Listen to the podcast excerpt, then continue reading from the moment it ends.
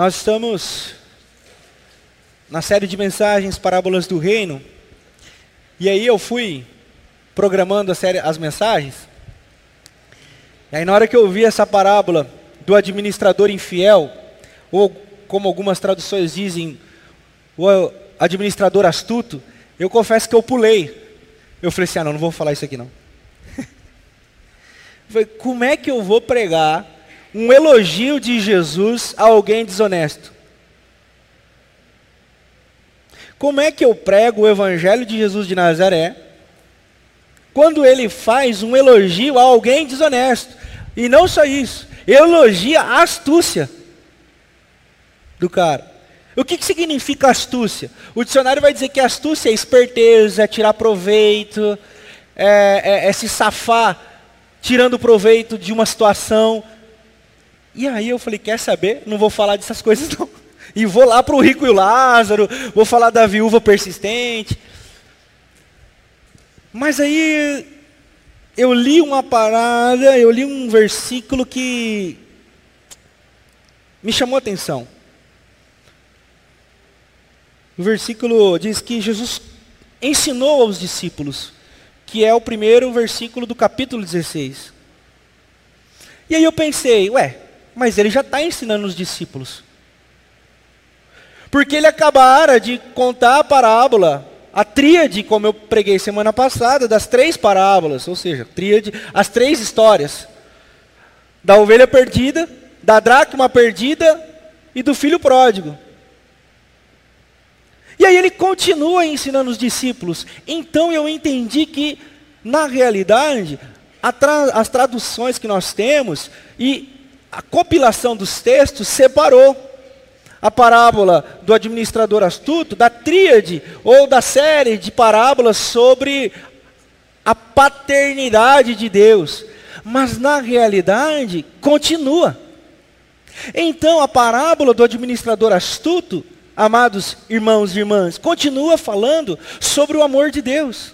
Eu falei, pô, aí é comigo. Sensacional. E resolvi encarar quero compartilhar com vocês as minhas percepções, a minha leitura desse texto sagrado e eu espero que edifique a sua vida. Eu espero que seja inspirador para você aqui essa noite. E eu espero que nossos corações possam ser aquecidos pela palavra de Deus. Essa parábola, na história cristã, ela é conhecida como a peste dos pregadores. Nenhum pregador, tipo, ah, vou escolher uma, uma mensagem para pregar. Ninguém escolhe essa parábola, por isso que ela é conhecida dentro do campo teológico como a peste. Juliano, o imperador romano, no ano 361 depois de Cristo, ele morreu em 363, ou seja, só dois anos de, de império. Ele pegou essa frase, essa parábola, essa frase, essa parábola de Jesus e fez a seguinte declaração: Eis aí, eis aí a base para nós cristãos assaltarmos o mundo, subvertendo tudo e todos. Juliano é conhecido como o imperador apóstata. Apóstata. Ele pegou esse texto e disse assim: Eis aí, a nossa base para mentirmos e roubarmos. Porque Jesus nos pede isso. Ó, é verdade, faz muito sentido com muitas igrejas que a gente vê hoje em dia. É verdade. Mas estava errado, Juliano. Plenamente equivocado a sua conclusão. Mas é verdade também que o texto é um perigo. Perguntaria eu, aos fundamentalistas, como que se interpreta esse texto se tudo que está escrito tem que ser interpretado como está escrito? Por isso que a Bíblia não é um livro para ser lido como um conjunto de regras. A Bíblia, ela deve ser lida na ótica do reino de Deus. E eu já disse isso aqui não é para simplesmente nós lermos a Bíblia para sabermos de Deus, mas sim também permitirmos que a Bíblia nos leia. Nós precisamos permitir que a Bíblia leia a nossa vida. E quando nós permitimos que a Bíblia leia a nossa vida, nós começamos a entender como o apóstolo Paulo escreve aos Coríntios capítulo 13, como sombra ainda vemos aquilo que é perfeito, mas ainda vemos como imperfeito. O apóstolo Paulo diz: assim como um espelho embaçado, nós vemos e temos uma breve, uma, uma, uma noção do que é, daquilo que um dia será. Quando nós permitimos que a Bíblia, a Bíblia nos leia, quando nós permitimos nos entender o texto sagrado dentro da ótica do reino de Deus, nós começamos a entender o que o apóstolo Paulo está falando. Nós vamos começando a ter sombras do que virá e do que um dia será, mas que ainda não é, mas que já pode ser, não em plenitude, não em plenitude, mas pode ser em intensidade. O que, que eu estou querendo dizer com tudo isso? Eu estou querendo dizer que quando nós permitimos que a Bíblia nos leia, nós começamos a colocar a nossa vida na ótica do reino de Deus. E quando Jesus conta histórias, não é para explicar Deus, é para nos explicar uma forma de se permitir ser lido por Deus, para que a nossa vida seja moldada na ótica que Deus deseja para nós. Porque Deus, Deus não pode ser explicado. Porque o que é explicado é o que pode ser examinado, testificado, experimentado. E Deus não é objeto de experiência, Deus não é objeto de exame, Deus não é objeto de nada. Deus é. Deus é. Se Deus é, em Jesus, ele nos ensinou uma forma de ser gente, uma forma de ser pessoas, como Deus quer que as pessoas sejam.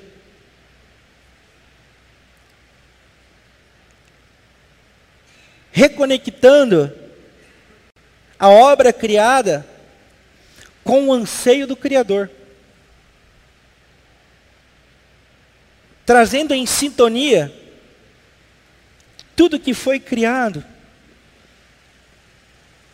para o louvor do Criador de todas as coisas.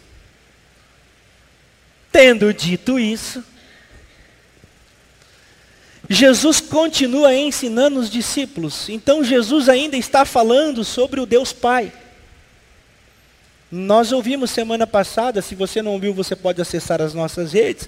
Nós conversamos sobre a parábola do bom samaritano e como que ela estava incluída num pensamento de Jesus que visava desconstruir a lógica opressora e distancialista do Deus Aba das pessoas.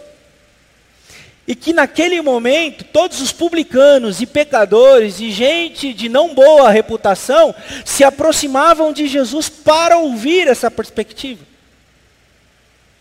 Só que quando essas pessoas de má reputação, publicanos e pecadores, se aproximavam de Jesus, os fariseus começaram a atacar Jesus, dizendo: Esse cara se assenta com gente que não é de bem.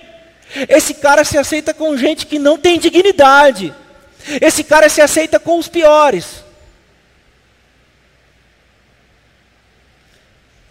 Tendo lido esse pensamento, Jesus conta uma história para aqueles que estavam ouvindo. Da ovelha perdida, da dracma perdida e do filho pródigo, para dizer o seguinte, que em Deus, em Deus não existe essa parada de gente do bem e gente do mal. Existe gente.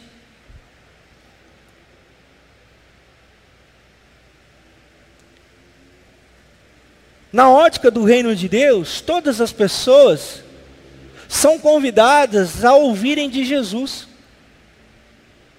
palavras que podem aliviar a alma, palavras que podem mudar a sua vida. Todos vocês são convidados.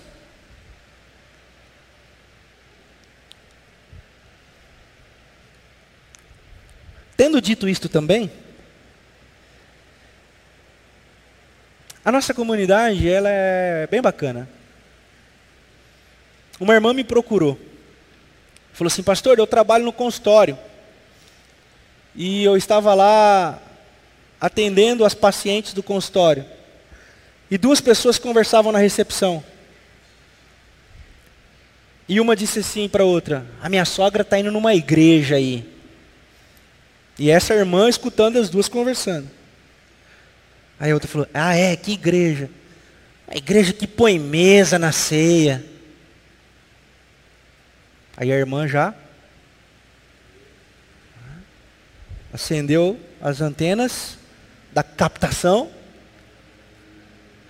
E elas conversaram assim: onde já se viu por mesa na ceia? Onde já se viu? Isso não está na Bíblia.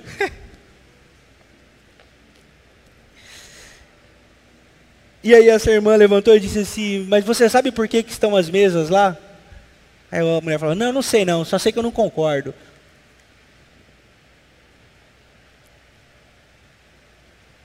Eu vou parar a história por aqui, porque eu acho que é, é aqui que eu queria chegar. A, a nossa comunidade é conhecida como a, a Igreja da Mesa, e isso me deixa muito feliz também. Porque Jesus era o cara da mesa. Jesus era o cara que chamava as pessoas para se assentar à mesa com ele. Qual foi o texto que a Alice acabou de ler aqui? Vinde a mim, vocês que estão cansados e sobrecarregados. Ninguém que está cansado e sobrecarregado chega bem. Chega mal. Chega maltrapilho. Chega moribundo chega fastigado.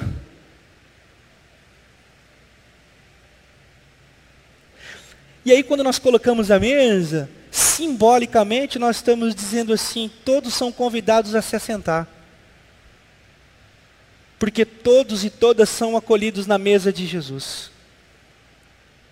Há sempre um lugar para mais um à mesa de Jesus. Pastor, por que, que o senhor está dizendo isso? O que, que isso tem a ver com a parábola do cara astuto. Eu quero que o senhor me explique a astúcia desse cara. Eu vou explicar. Eu, vou, eu não sei se vou me sair bem, mas que eu vou explicar, eu vou. Na realidade, eu acho que mais fácil você guardar a sua pergunta para o 0800 do céu. Aí você liga, Pô, que negócio é esse do cara astuto? Mas enfim, eu vou tentar. Mas é que eu preciso dizer essas coisas aqui, porque é desse tipo de conceito de Deus que o reino de Deus aponta. É para esse conceito do rei de Deus que o reino de Deus diz assim, ó, venham para cá. É para esse Deus, esse Deus da mesa, esse Deus Pai, esse Deus que se preocupa com aquele que está lá desviado. Esse Deus que se preocupa com a moeda de pequeno valor, esse Deus que ama o filho que é obediente e ama também o filho que é desobediente. E esse Deus que absurdamente, absurdamente elogia a astúcia aproveitadora, aproveitadora de um espertalhão. Porque agora nós entramos no nosso contexto. Jesus, depois de falar da paternidade de Deus e desse Deus que os seus ouvintes, que tipo de ouvintes vocês estão lembrados, né? Vocês estão lembrados, né? Os discípulos publicanos e pecadores. E tinha uma galera brava observando de longe com os olhos de coruja. Quem que era? Os fariseus. Esse era o contexto. Jesus continua ensinando. E Jesus ensina os seus discípulos. Era uma vez um administrador. Qual que é o contexto? O administrador cuidava dos bens do seu senhor. Só que o que ele fez? Ele começou a colocar as despesas pessoais na contabilidade para o senhor pagar. Aí baixou a Bíblia Jato. Aí a Bíblia Jato falou assim: não, está errado, auditoria. E descobriram o golpe. E o Senhor falou assim: opa, esse cara está me roubando, rapaz. E ele chama o cara e fala assim: ó, ó, quero prestação de conta. Quero prestação de conta. Ao sair dali, o cara diz: moiou para mim. Era isso, certeza que ele falou isso. Aqui, naquela época não tinha moiô, né? Mas mais ou menos isso. Ele falou: sujou para mim, deu ruim para mim, minha casa caiu, entendeu? O que, que eu faço agora? Ele pensou, já sei. Ele chamou os caras que deviam para o seu ex-patrão, mas que não sabiam que ele era ex-patrão. Falou assim: quantos que você deve? Devo 100. Ele falou: não deve mais 100, marca aí, deve 50. Aí o cara: 50 só? É. O cara, pô, ah. Chamou outro: quanto você deve? 80. Não, não deve 80, 40. Metade. Por quê? Porque na hora que eu for mandado embora, eu vou ser acolhido por aqueles que eu intermediei a bondade do meu Senhor.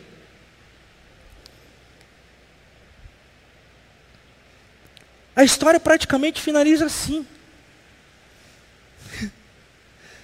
E Jesus diz assim: ó, ó, esse cara é esperto. Esse cara é esperto.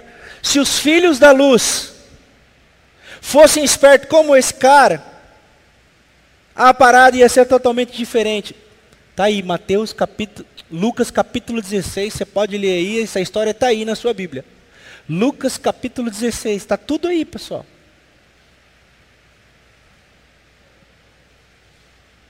Só que Jesus continua dizendo: Sejam espertos para fazer amigos. Não se apeguem às riquezas. Não se apeguem ao dinheiro. Não se apeguem às preocupações dessa vida. E no final, quem que está bravo com Jesus por ele ter dito essas coisas? Os fariseus. Por quê?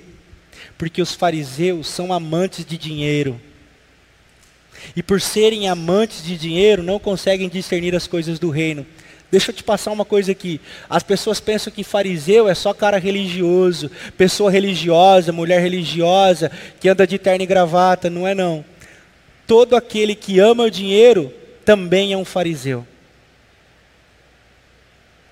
Porque não se pode servir a dois senhores. Ou você serve ao Senhor ou você serve a mamão. É isso que Jesus está dizendo em Lucas capítulo 16.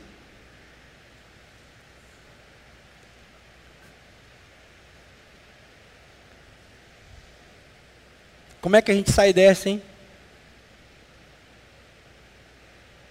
Pois bem, bora lá. Lucas capítulo 16.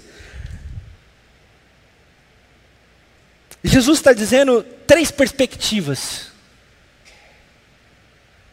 a justiça, a misericórdia e a honra de Deus. A justiça, porque o Senhor não ficou inerte ante a desonestidade daquele homem. Aquele homem foi mandado embora. Ao saber do roubo, aquele homem foi mandado embora. Aquele homem não foi mais tolerado. E ele sabia que toda a reputação deles cairia por terra. Por quê? Porque ele foi desonesto. O que Deus está dizendo? Então, ao contrário do que Juliano, o apóstolo, interpretou, Deus não está elogiando a desonestidade. Em nenhum momento a desonestidade é elogiada. Em nenhum momento o ato, o ato libidinoso é aplaudido por Jesus. Ao contrário, se lermos com cuidado, o que é aplaudido é a astúcia. A libidinosidade não. A justiça. Que justiça? Não a justiça punitiva. Como muitos crentes creem. Não, porque a justiça punitiva que aquele senhor aplicaria seria a escravidão daquele servo e de toda a família. Ou a morte daquele servo e de toda a sua família. Essa era a justiça punitiva da época. Não, aquele servo foi apenas mandado embora. Por quê? Porque a justiça de Deus é não ser conivente com a corrupção, com o mal e com a maldade, com a roubalheira. Mas a morte não é justiça de Deus. A matança não é justiça de Deus. O cabo da vida de quem erra para aprender ou ensinar aos outros não é justiça de Deus. Essa é a primeira coisa que a gente tem que interpretar aqui. Por quê? Porque aquele senhor não mandou matar o cara e nem mandou escravizar ninguém. Ele simplesmente o demitiu. Por quê? Porque Deus é justo. O Senhor é justo. E esse Senhor na parábola representa Deus. É isso que Jesus está dizendo. Lembre-se que ele está falando com maltrapilhos, pecadores, ensinando os discípulos e caçando treta com os fariseus. E ele continua dizendo: a misericórdia, a misericórdia daquele Senhor, de não mandar matar, de não mandar prender, de não mandar escravizar e não revogar o ato de perdão para os devedores. Porque ele poderia muito bem dizer assim: não foi eu não.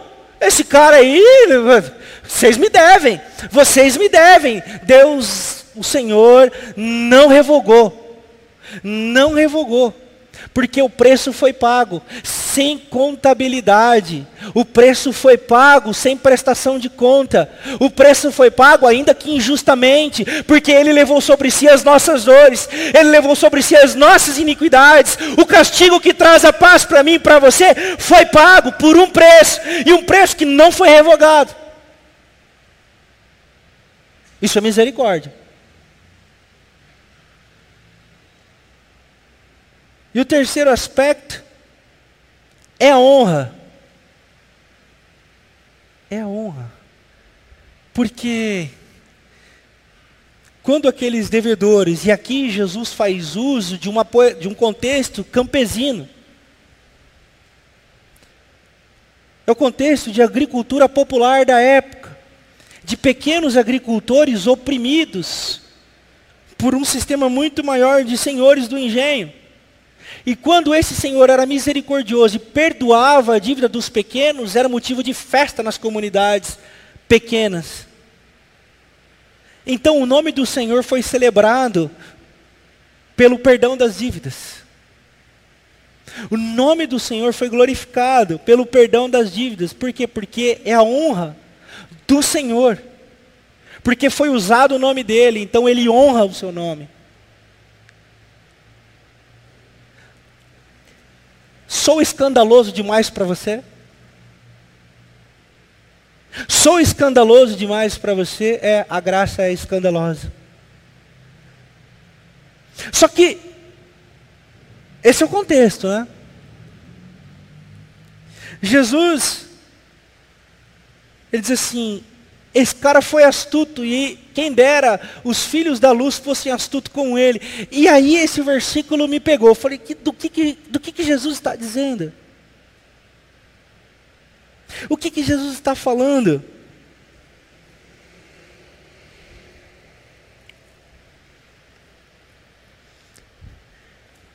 Aqueles fariseus e o contexto daquela época tinham Deus como um pai severo e punidor, uma cultura altamente punitiva. E o descrédito no amor, ou, ouso a dizer, o não conhecimento do amor e do cuidado gracioso e misericordioso de Deus era inimaginável naquela época, por causa da perspectiva teológica. E eu até acho que os fariseus, por desacreditar, falaram assim: meu, já está tudo lascado na minha vida, porque eles sabiam que eles eram hipócritas, eles sabiam que eles eram nojentos, eles sabiam que eles eram mentirosos, e a população sabia que os hipócritas sabiam que eles mesmos não eram quem eles falavam que eram, mas todo mundo vivia numa fantasia, num circo, de que quem ouvia fingia que acreditava em quem estava falando, e quem estava falando fingia que falava de verdade, e fingia que acreditava no que falava, mas no fundo não acreditava também, porque porque era só hipocrisia e mentira. E Deus, Deus estava à margem, mandando raio na cabeça de quem fazia certo e abençoando com riquezas quem fazia errado. É por isso que os fariseus eram tão apegados, tão apegados à riqueza, porque era dessa maneira que eles testificavam que eram seres amados por Deus. E é por isso que no final desse capítulo Jesus fala assim: "Não, não, não se apeguem às riquezas. Não se apeguem às riquezas, porque não é elas quem dizem que quem é abençoado que não é. O meu amor não se comprova, não se comprova pelas riquezas de vocês. A minha ótica é outra, a minha perspectiva é outra. É por isso que esse cara da parábola que eu contei para vocês, ele foi muito astuto. Ele foi muito astuto. E vocês precisam aprender com a astúcia dele. Por quê? Porque o descrédito do amor o descrédito da possibilidade de recomeço era muito grande. Era muito grande.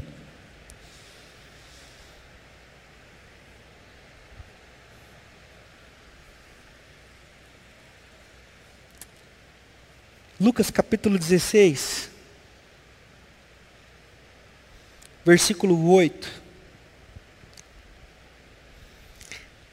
É o texto base para nós essa noite. Mas você pode ler todo o capítulo, todo não, pode ler do, do 1 ao 14. Mas o 8 é, para mim, o chave desse texto, diz assim: O Senhor elogiou o administrador desonesto, porque agiu astutamente Pois os filhos deste mundo são mais astutos no trato entre si do que os filhos da luz. Por isso eu lhes digo, diz o versículo 9, versículo 9, usem a riqueza deste mundo ímpio para ganhar amigos, de forma que quando ela acabar, estes a recebam nas moradas eternas. O que que Jesus está falando? Eu conversando com algumas pessoas na semana, eu falei assim, oh, como é que você interpreta esse texto? Aí todo mundo falou assim, não, esse texto aqui é para ganhar dinheiro de uma forma bacana, usar nossa esperteza para ganhar dinheiro. Pá, pá, pá. Não, o nome disso é Sebrae. É, Sebrae. Lá no Sebrae que você tal, tal. Para quem acredita um pouco mais, procura um coach.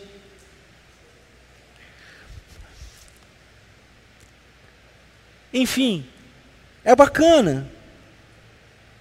Mas aí é um, é, um, é um convite meu aqui essa noite, você não. É só um convite interpretativo. Mas eu não acho que Jesus está falando dessas coisas. Porque essa parábola está ligada com o Pai. E esse cara foi astuto o suficiente para abusar, porque ele conhecia o Senhor. E ele falou assim: O Senhor não vai me matar o Senhor não vai me punir, o Senhor não vai prender minha família, o Senhor não vai fazer nada comigo, por isso eu vou usar de vantagem para mim esse cuidado que Ele tem para comigo. Isso é astúcia. Você tira vantagem de outro. Você acha uma saída que te beneficie em detrimento de outro. Na parábola de Jesus, Jesus não salva esse homem, porque ele diz assim: ó, o filho desse mundo. Mas diz que esse cara fez o que todo filho da luz deveria fazer. E aqui entra a astúcia, que eu acho que é confiar absurdamente, loucamente, cegamente no amor de Deus. mesmo que isso implique que você esteja tirando vantagem de Deus.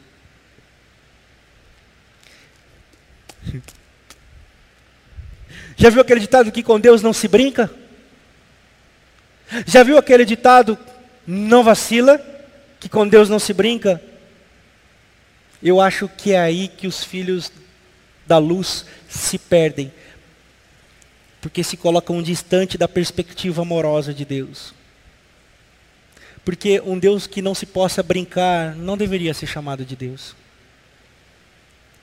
Pastor, o que o senhor está dizendo para a gente abusar da graça? Eu não, diria, eu não diria abusar da graça, mas eu diria viver plenamente sem medo de errar. Ir nos limites da vida e da existência, sim. Porque essa é a vontade de Deus para nós, que vivamos e vivamos plenamente, mas nós não. Nós estamos fechados, fechados, fechadas nas nossas casas, nos nossos templos, vivendo com medo de tudo e de todo o tempo todo. Enquanto os filhos, os filhos deste mundo, esbanjam, se jogam e se perdem. Nós poderíamos viver viver e viver e continuarmos a ser encontrados na graça e na misericórdia, mas nós escolhemos não viver. Por quê? Porque tem sempre alguém de olho na gente dizendo assim, ó, cuidado, cuidado, Cuidado, tem sempre alguém com olho grande para a gente dizer assim, ó, tá brincando com Deus. Tem sempre alguém dizendo assim, ó, essa doença aí é o quê? Uma vez uma pessoa me procurou e falou assim, pastor, eu quero, eu quero ser livre, mas eu tenho medo de exagerar. Eu digo, eu digo, se você ama a Deus, o Espírito te conduzirá em todas as coisas. É Ele quem fala dentro de você com a voz da consciência e aquela voz que você sabe que todas as coisas são listas, mas nem tudo te convém. E é o Espírito que diz isso. Não é um conjunto de regras, de obediência, de interpretações teológicas, mas é a sua experiência com Deus vivo que molda o seu espírito. Então, o que você não faz, você já não faz mais por medo, mas você não faz porque o Espírito fala com você. E o que você faz, você faz com intensidade e com vida. Não porque pediram para você bater as asas da liberdade, mas porque você tomou gosto pelo vento que bate do sul e bate do norte na sua face e você diz: Como é bom ser livre! Astúcia, astúcia astúcia é se lançar nesse, nesse furioso mundo do amor de Deus. E aqui, furioso, no contexto americano de interpretação, que significa intenso, significa imparável, significa inabalável. O amor dele vem a nós e nos atinge de maneira maravilhosa. Lembram-se do cântico? Maravilhosa graça, maravilhosa graça, maravilhosa graça de Jesus. O que é isso? O que é isso? É nós podermos bater as asas para a liberdade e podermos, inclusive, diante da nossa humanidade, errarmos. Mas não são os nossos erros que nos fazem filhos ou não filhos o que nos faz filhos e filhas de Deus é o amor que Ele tem por, por nós. E eu acho que é isso que Jesus está querendo dizer aqui. Vocês se esquecem que são filhos e filhas amadas, ou vocês não sabem porque nunca foram ensinados. E eu estou dizendo para vocês, vocês ouviram o que foi dito. Eu, porém, digo a vocês, se até aqui vocês ouviram que não pode, vocês ouviram que não dá, eu agora digo a vocês, vivam vivam intensamente, existam, sejam, porque essa é a vontade de Deus para vocês. Não tenham medo de existir, não tenham medo de ser. Orem ao Senhor, se prostrem, e um caminho bonito para isso, um caminho saudável para isso, fica aqui um conselho que eu acho que Jesus está dizendo aqui para a gente: é cuidado com as riquezas, hein? Cuidado com as riquezas, hein? Porque é ela quem consome o seu coração e ela que coloca em xeque todos os seus princípios e os seus valores, porque ninguém pode servir a dois senhores. E o único, o único mal, o único demônio ou diabo que Deus, que Jesus coloca nas suas palavras é chama, chama-se dinheiro. Não é a sogra, não é a cunhada, não é o patrão, não é a tia, não é a igreja A, a igreja B, o pastor, o bispo, o apóstolo, essas coisas tudo aí. Não, não. Ele fala assim: cuidado com o dinheiro.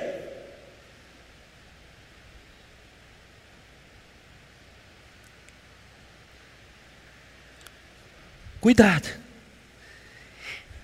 Então, eu acho que para viver Jesus está dizendo assim: se lancem absurdamente no amor. Não se deixem corromper pelos valores desse mundo.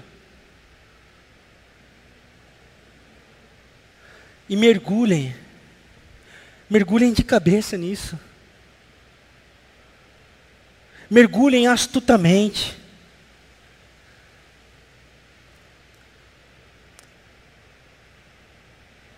Eu prefiro que alguém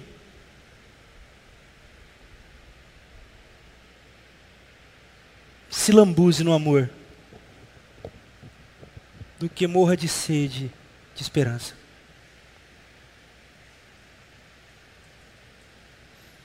Eu prefiro conversar com pessoas que chegam e pastor, é, senhor, troca uma ideia comigo, eu dei uma exagerada,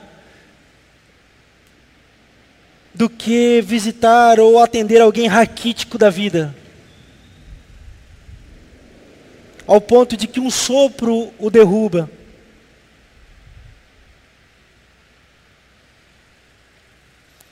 Eu acho que é por isso que Jesus contou essa parábola do administrador astuto depois da parábola do filho pródigo. Porque ele está falando de uma alegria, de uma alegria indizível do Pai, e de um elogio do Senhor à astucicidade de alguém. Mas, no sentido de quem lambuzou-se, se perdeu nos exageros, do que para com aquele que se encolhe diante da brevidade da vida.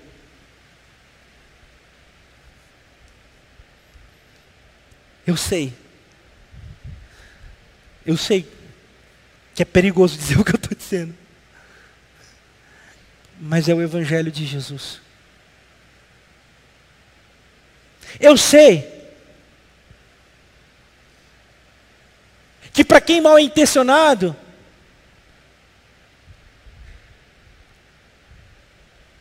meia palavra basta.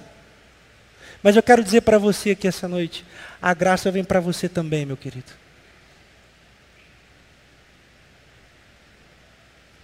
Vem também para você.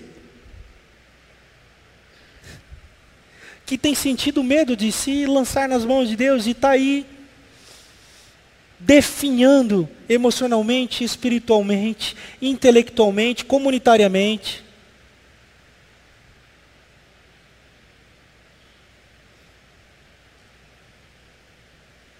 Eu acho que nós precisamos ouvir a segunda voz.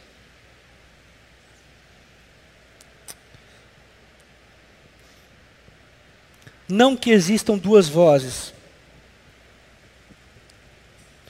mas existe dois momentos. E eu quero usar Abraão para finalizar a reflexão dessa noite.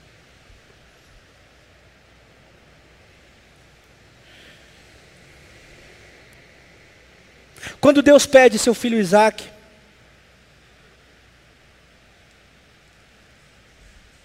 a voz diz: Me obedeça.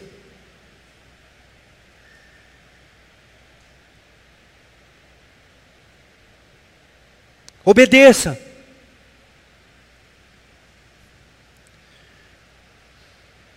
Mas prestes ao momento que finalizaria o ato de obediência, a voz continua falando. E diz assim: pare. Eis o cordeiro a ser sacrificado.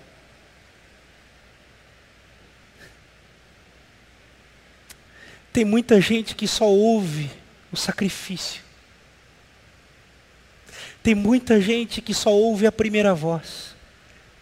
E obedece cegamente, cegamente, cegamente, cegamente, obedece, obedece, porque Deus quer obediência, Deus quer obediência. E esquece de continuar ouvindo, porque o mesmo Deus que pede o sacrifício é o Deus pascal, é o Deus que se entrega como oferta viva para que a morte que cairia sobre tudo e todos recaia sobre ele e através dele venha toda a vida. Precisamos ouvir a voz que emana dos altos céus, dizendo: misericórdia eu quero e não sacrifícios. Vida eu venho oferecer e não morte. Por isso, na mesa de Jesus, ninguém, ninguém apresenta sacrifícios para poder se assentar. Ninguém paga preço de sacrifício para se assentar à mesa de Jesus, porque o Cordeiro de Deus fora sacrificado uma vez, válido para todo sempre, para todo aquele que crê. Por isso, nessa noite eu gostaria de convidar você, com astúcia, mergulhar. Mergulhar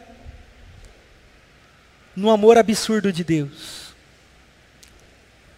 E a minha oração do fundo do meu coração é que todo medo seja dissipado. Que todas as correntes sejam quebradas. Para que você seja liberto e liberta em nome de Jesus. De todo medo que te aprisiona a desfrutar o amor de Deus. De todo medo que te aprisiona a confiar no amor de Deus. De todo medo que te aprisiona a viver a vida que Deus quer que você viva. Livre, leve, solto. Foi para a liberdade que Cristo nos libertou.